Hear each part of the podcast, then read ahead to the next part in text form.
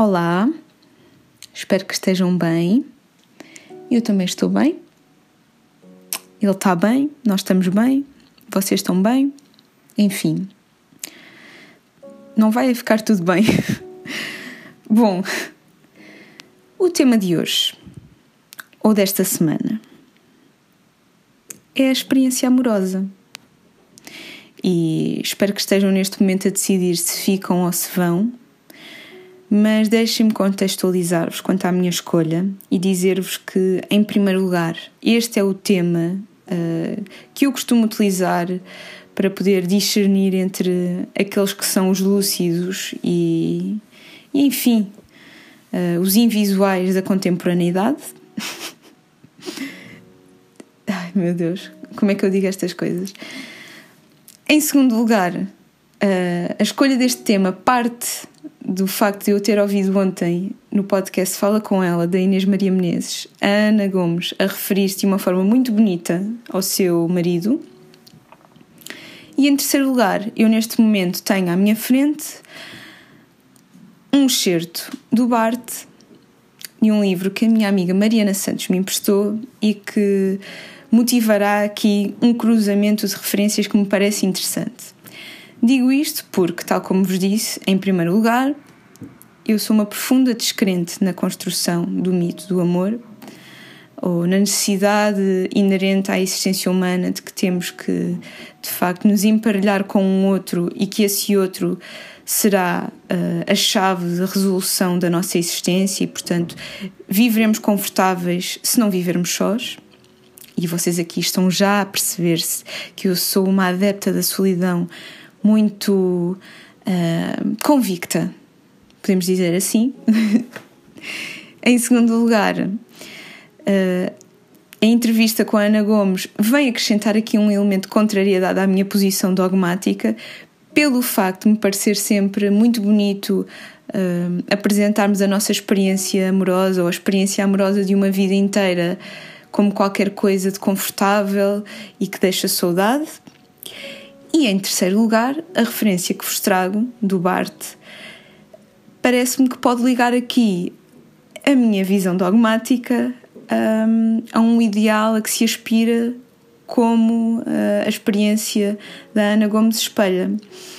E porquê é que eu digo isto? Porque neste pequeno certo que eu tenho à frente, o Bart diz que na iminência de um encontro amoroso, nós vestimos um fato e esse fato pode assemelhar-se não só um, àquilo que uma vítima, neste caso, um condenado à morte antes de subir ao cadafalso, pode vestir, ou então à membrana gordurosa e clara que serve no talho e na salsicharia para cobrir certas peças.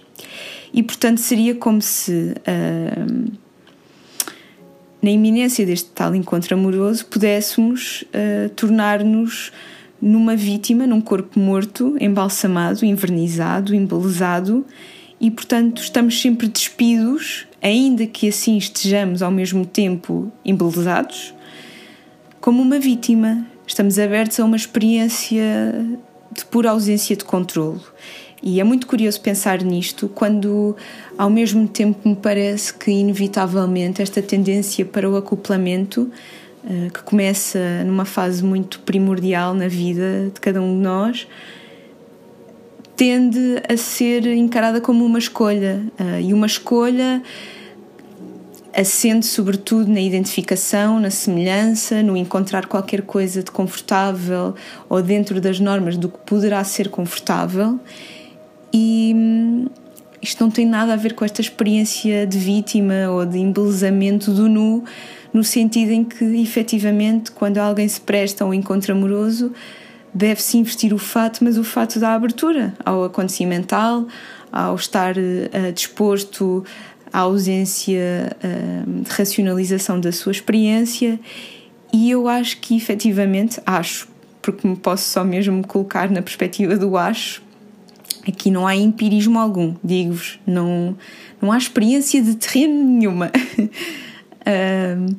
Acho que hum, o relato da Ana Gomes sobre a partilha de uma vida com alguém é qualquer coisa que se vai mantendo num tempo ou outro, uh, no sentido em que, tendo falecido há pouco tempo o marido, há uma manutenção da experiência amorosa para lá da temporalidade, do cronológico, e é muito bonito pensar que o amor se pode prestar nestes termos.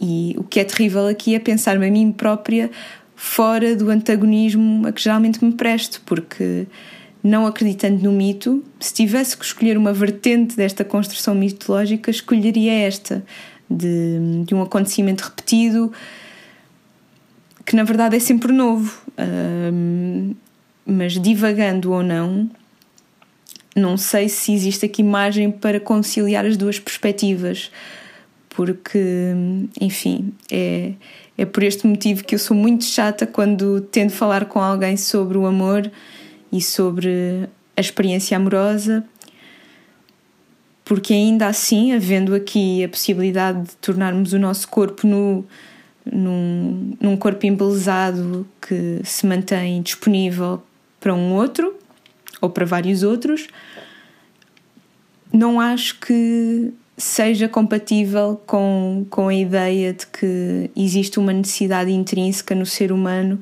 para se juntar de forma estanque a um outro. Um, há sempre uma experiência de anulação do corpo nu e, portanto, mesmo que seja aqui o corpo da vítima aberta à experiência amorosa a manter-se no embelezamento, eu acho que o embelezamento vai dilapidar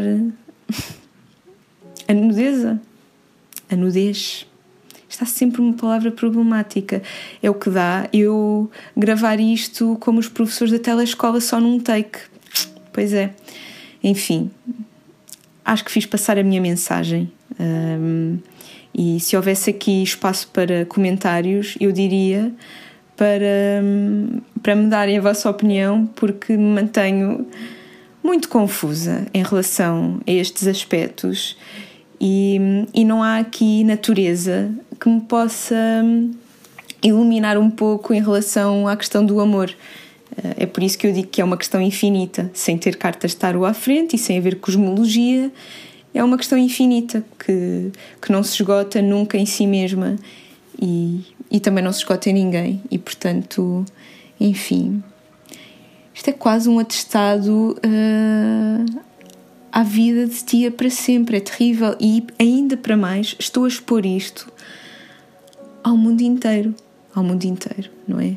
À minha comunidade de ouvintes. Mas bom, não deixa de ser uma questão fascinante e a partir do momento em que trazemos Bart e Ana Gomes, está feito. Já não preciso dizer mais nada e posso, posso me ir embora, até porque tenho um bolo, um bolo de berinjela vegan com farinha de aveia no forno e, portanto, urge ir ver o estado de confecção que tenho na minha cozinha. e, e é isso. Bom, experiência amorosa. Espero que vos suscite alguma reflexão. Se tiverem namorado ou namorada, companheiro ou companheira, por favor, não levem isto muito a sério. Eh, eu tendo a ser aquela pessoa que desmotiva os outros a manterem-se num estado de relação permanente. Mas é com propriedade. E até para a semana.